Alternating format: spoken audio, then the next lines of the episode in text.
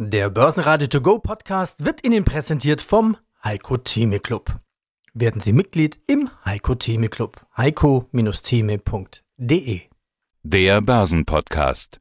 Börsenradio Network AG. Das Börsenradio. Marktbericht.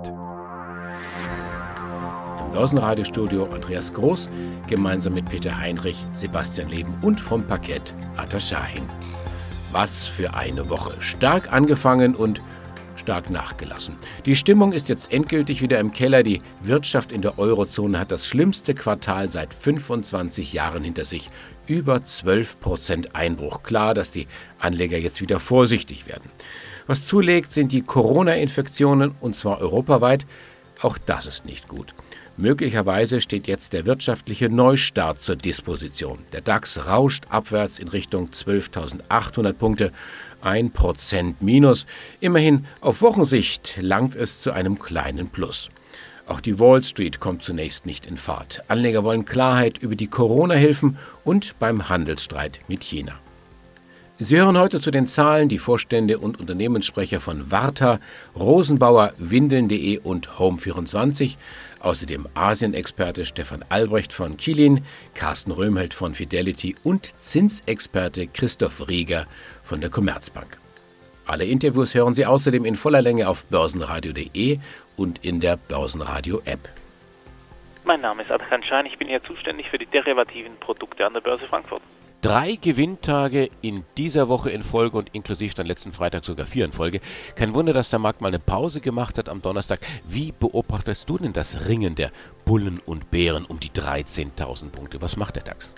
Also zuallererst ist es richtig was los, wie du schon richtig gesagt hast. Der DAX ist diese Woche schön gestiegen von, ich denke, das war 12.500, weil wenn ich auf meinen Chart schaue, ich habe jetzt nur die letzten 30 Minuten, aber wie du es schon korrekt gesagt hast, von 12.500 sind wir eigentlich direkt auf die letzten Tage auf die 13.000. An der sind wir doch dann relativ öfters gescheitert. Momentan, während wir sprechen, sind wir auch so, sagen wir, an der 13.000 dran. Das bedingt natürlich hohe Umsätze durch die Kunden, die dann diese magische Zahl dann wieder sehen. Und dann viele setzen natürlich auch darauf, dass es dann auch weitergeht. Aber dem DAX ist jetzt so zum Wochenende ein bisschen die Puste ausgegangen. Hoffentlich ist den Anlegern nicht die Puste ausgegangen. Wie stellen sich denn die Derivate-Anleger auf bei euch? Sind es mehr die Bullen, sind es mehr die Bären oder siehst du da momentan eine Pattsituation? Im Grunde ist eine Pattsituation, eine leichte Tendenz zu den Käufern. Es wird sehr viel gekauft und wie du schon letzte Woche gesagt hast, es ist einfach viel getradet. Also man steigt auch relativ schnell wieder aus, wenn man einen Gewinn hat. Tendenziell warten aber die Anleger, um äh, wieder reinzukommen. Also die Grundstimmung ist äh, eindeutig positiv. Wie sieht es beim Gold aus? Da hatten wir letzte Woche auch schon drüber gesprochen. Gold ist ja jetzt ein bisschen runtergekommen von den 2000. Allerdings hatte ich mit einigen Goldexperten die Woche gesprochen. Da hatte ich mittelfristige Kursziele genannt bekommen von bis zu 2700 Dollar die Feinunze. Also der Aufwärtstrend ist intakt. Sehen die Derivatanleger bei euch das auch so?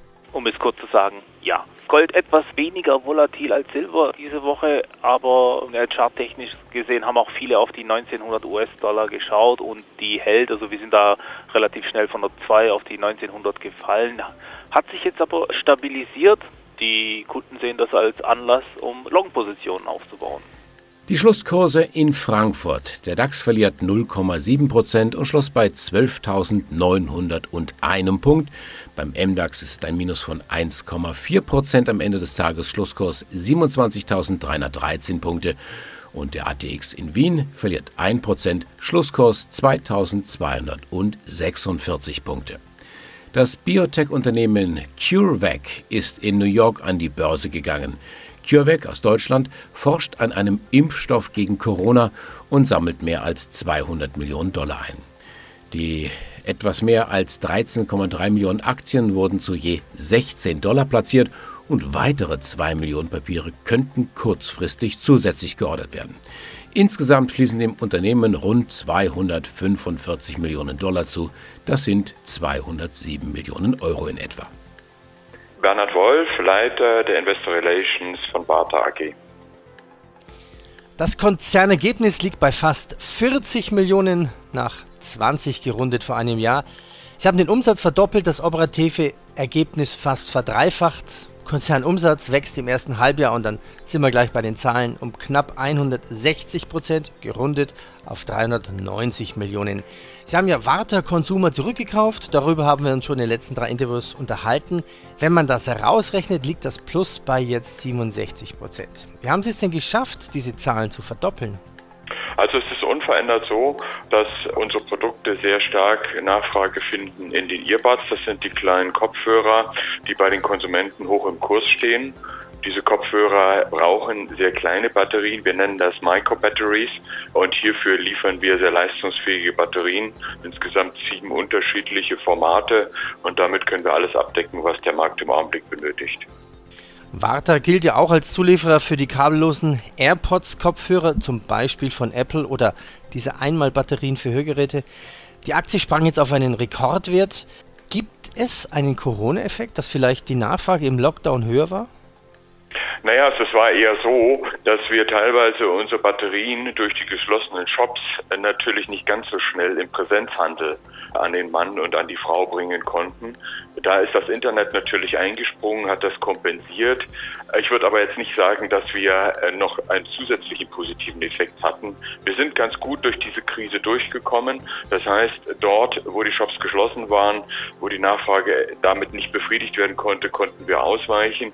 Äh, auch die Produzenten der Earbuds äh, konnten, die sitzen ja hauptsächlich in China und in Asien, konnten weiter produzieren. Also wir hatten eine ganze Menge Herausforderungen, aber ich würde jetzt nicht so weit gehen, dass wir noch einen zusätzlichen positiven Effekt obendrauf haben.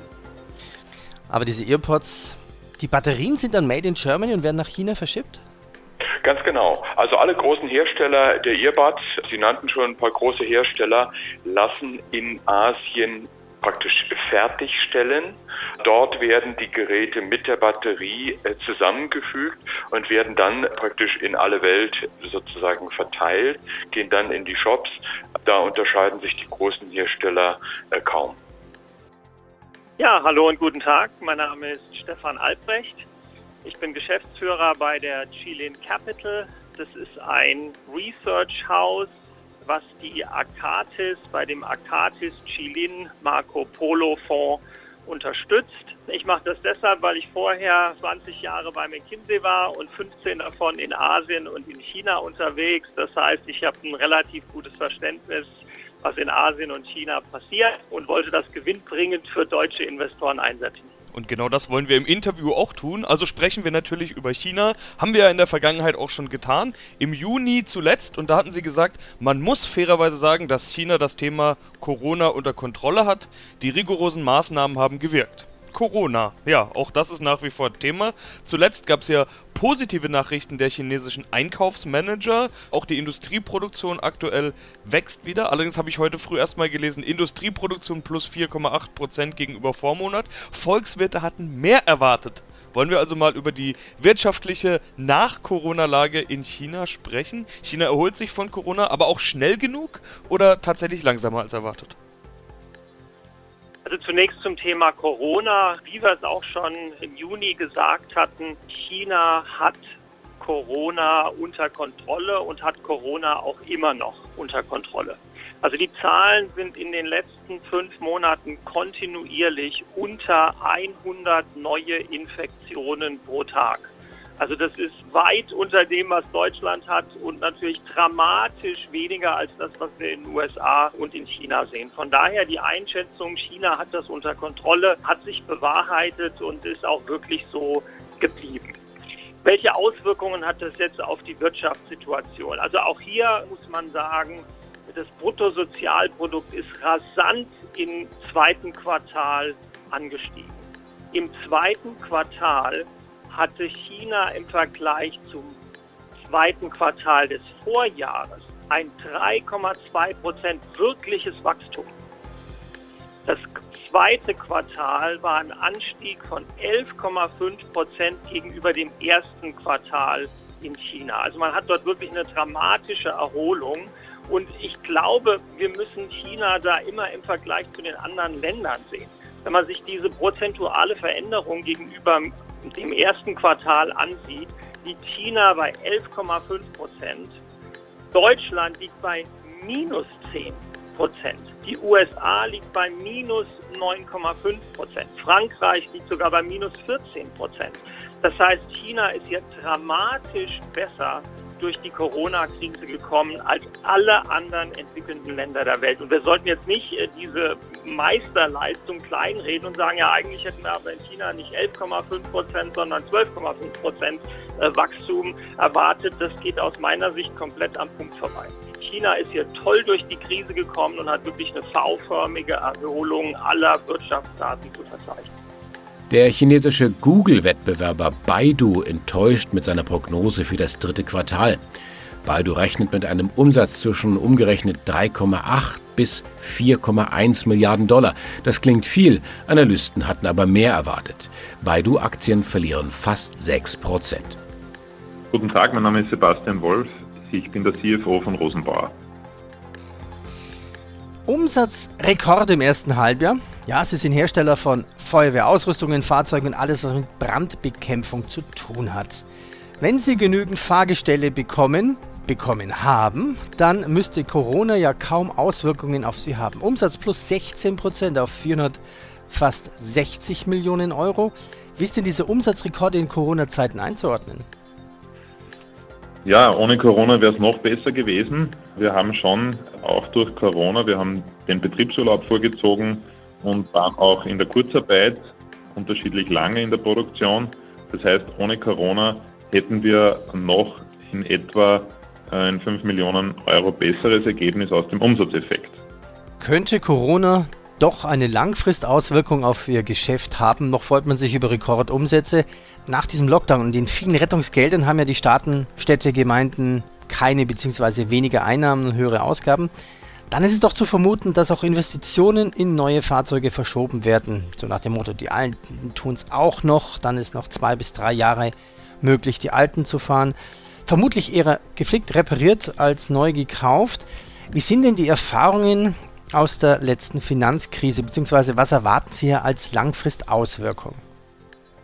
Genau, also aus der letzten Finanzkrise haben wir das Glück gehabt, dass wir einen sehr großen Auftrag aus Saudi-Arabien bekommen haben und damit diese Krise für uns gar nicht spürbar waren.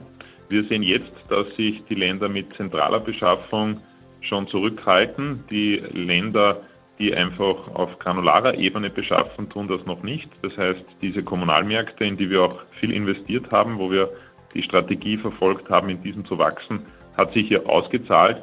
Und ich denke mal und ich hoffe mal, dass sich das dann umdrehen wird. Das heißt, dass die Kommunalmärkte dann, wie Sie es beschrieben haben, weniger Finanzmittel haben, aber dafür die eine oder andere zentrale Beschaffung wieder notwendig wird, weil natürlich kann ich ein Fahrzeug mal ein Jahr länger verwenden. Da profitieren wir dann hoffentlich von dem Service, aber äh, länger wie ein Jahr kann ich dann die Beschaffung im Schnitt wohl nicht hinauszögern weil dann das Fahrzeug einfach am Lebensende angelangt ist und dann eine Neubeschaffung auch wirtschaftlich und finanztechnisch sehr viel Sinn macht. Und das, wovon wir auch hoffen, dass wir profitieren, natürlich ist eine Konsolidierung, die am Markt eventuell auftritt durch diese Krise und wir hier als Marktführer nach wie vor auch eine entsprechend hohe Anteil hier wieder einnehmen können, wenn irgendwo ein Mitbewerber lokal wegfällt. Christoph Rieger, Leiter der Zins- und Credit-Strategie bei der Commerzbank. Für die Anleger heißt das dann aber, wenn die EZB den Markt leer kauft, bleibt für die Anleger eigentlich kaum noch was. Der Markt ist kaum noch liquide? Ja, sicherlich. Die Liquidität ist in vielen Bereichen der Finanzmärkte äh, immer wieder ein Problem. Gerade im Sommer sehen wir das an Kursausschlägen, die sich dann manchmal nicht so leicht erklären lassen. Aber unterm Strich ja, sind die meisten Bereiche der Anleihemärkte immer noch hinreichend liquide, trotz der enormen Interventionen der Zentralbanken. Aber für die Investoren heißt das eben vor allen Dingen, ja, die negativen Realrenditen, die werden sich verfestigen. Das heißt, wir werden uns über viele Jahre damit abfinden müssen, dass wir hier negative Realrenditen haben, was eben dazu führt, dass sich immer mehr ja, Assetpreisinflation vor allen Dingen entwickelt. Und ja, man könnte es auch anders ausdrücken, dass ja die Sparer irgendwo dann langfristig enteignet werden, wenn die Realrenditen eben negativ sind. Aber gut, am Ende irgendjemand muss den Preis für die hohen Schulden zahlen. Und das heißt dann auf der anderen Seite, die großartig angekündigten KfW-Kredite, ihren Rohrkrepierer sind gar nicht nachgefragt worden. Ja gut, das kann man positiv oder negativ sehen. Eine positivere Interpretation wäre sicherlich, dass Deutschland immer noch relativ besser durch die Krise gekommen ist und viele Unternehmen entweder nicht so viel Liquidität brauchen oder eben doch bevorzugen die, ja, wie Sie auch gesagt haben, günstigen Konditionen an den Kapitalmärkten zu nutzen, um sich letztendlich hier selbstständig weiter zu finanzieren. Insofern ist es auf jeden Fall wichtig, dass diese Kreditlinien da sind, was letztendlich Vertrauen schürt und dass sie weniger in Anspruch genommen werden, muss jetzt sicherlich kein schlechtes Zeichen sein. Dem Chemiekonzern Covestro droht angeblich der DAX-Abstieg. Das berichten die Experten von JP Morgan. Als Nachrücker werden gehandelt Symrise oder Kia Gen. Für Wirecard, die nach der neuen Insolvenz-Exit-Regel der deutschen Börse den DAX verlassen, könnte Pizzalieferant Delivery Hero aufsteigen. Guten Tag, Marc Abloff, Vorstandsvorsitzender von Home24. Online-Shopping gilt als einer der Gewinner der Corona-Krise. Das kann man, denke ich, so sagen. Damit ist eben nicht nur Amazon gemeint. Wir hatten in den letzten Wochen auch andere Online-Shopping-Firmen wie beispielsweise Zalando oder Shop Apotheke gesprochen und die zeigen ja alle durch den Corona-Lockdown starkes Wachstum. Wir beide hatten uns ja schon zu ihren Jahreszahlen 2019 unterhalten. Auch da gab es schon Wachstum. 20% waren es da. Jetzt in Q2 sind es 49% plus gegenüber dem Vorjahr. 119 Millionen Euro. Es ist das beste Quartal der Unternehmensgeschichte. Herr Abluff, das ist wohl auch der Corona-Lockdown, den wir da sehen, oder? Wir haben äh, durchaus auch von der Nachfrage profitiert, äh, dass Kunden mehr online nachfragen. Wir haben aber natürlich äh, zusätzlich äh, für den Home and Living Bereich die Situation, dass die Kunden durch den Lockdown und auch durch Heimarbeit, ja, Homeoffice, äh, Neudeutsch, mehr Zeit zu Hause verbringen und dadurch, weil sie auch beim Urlaub gespart haben oder bei Budgets, die normalerweise in Gastronomie oder in Entertainment gehen, mehr in ihr Zuhause investieren. Absolut. Weil gleichzeitig haben wir ja aber auch schon zum Jahresendergebnis unseren EBITDA Break-Even als großen Meilenstein besprochen und auch ohne die Nachfrageeffekte von Corona wären wir in der Jahr ersten Jahreshälfte auf adjustierter EBITDA-Basis profitabel rausgelaufen. Mein Name ist Nikolaus Weinberger. Ich bin Vorstandsmitglied bei dem Unternehmen Windeln.de SE. Ähm, ich bin zuständig für die Bereiche Finanzen, Recht, IT, Personal und Facility Management. Großinvestoren aus China, ich habe mal zusammengerechnet, etwa 65 Prozent haben sie jetzt da, die von chinesischen Unternehmen und Großinvestoren gehalten werden. Was ist denn heute mit der Aktie los mit den Zahlen? Wir sind 15 Prozent im Minus. Ist da einer von den Chinesen schon wieder raus? Nein, wenn man sich die Kommunikation heute anschaut, und also das ist meine Interpretation, dann haben wir sehr gute Zahlen für das zweite Quartal bekannt gegeben. Aber gleichzeitig auch gesagt, dass wir unseren Ausblick für den Rest des Jahres 2020 nach unten nehmen, dass wir sagen, okay, wir denken weiter, zwei, deutlich zweistelliges Wachstum zu haben für das Gesamtjahr, aber in unserer internen Betrachtung höhere Ziele gehabt. Und wir müssen auch aufgrund des Thema Kapitalbindung für das chinesische Geschäft können etwas schwächer wachsen. Und immer dann, wenn wir, sage ich mal, etwas weniger Wachstum aus dem China-Geschäft haben, können wir nicht so große Fortschritte auf der Profitabilitätsseite machen. Und das haben wir kommuniziert als eines und das ist natürlich jetzt nicht zwangsläufig ein, ein, positiver Punkt. Und das zweite ist, dass wir gesagt haben, um eben das China-Geschäft voranzubringen, brauchen wir weiteres Kapital, ja, weil eben die Kapitalbindung sehr lang ist. Also um das nochmal konkret zu sagen, wir kaufen Waren, wir packen sie aufs Schiff, dann ist es 30 bis 60 Tage unterwegs, dann wird das verzollt, dann ist es dort in unseren Zolllegern, wird von dort verkauft. Also das, da geht ein Zeitraum von über 100 Tagen ins Land und insofern müssen wir weiter finanzieren. Und das ist natürlich erstmal für Aktionäre jetzt nicht so positiv, weil sie sagen, okay, wenn ihr eine Kapitalerhöhung machen solltet, was wir prüfen, das ist eine der Optionen, dann gibt es möglicherweise Verwässerung.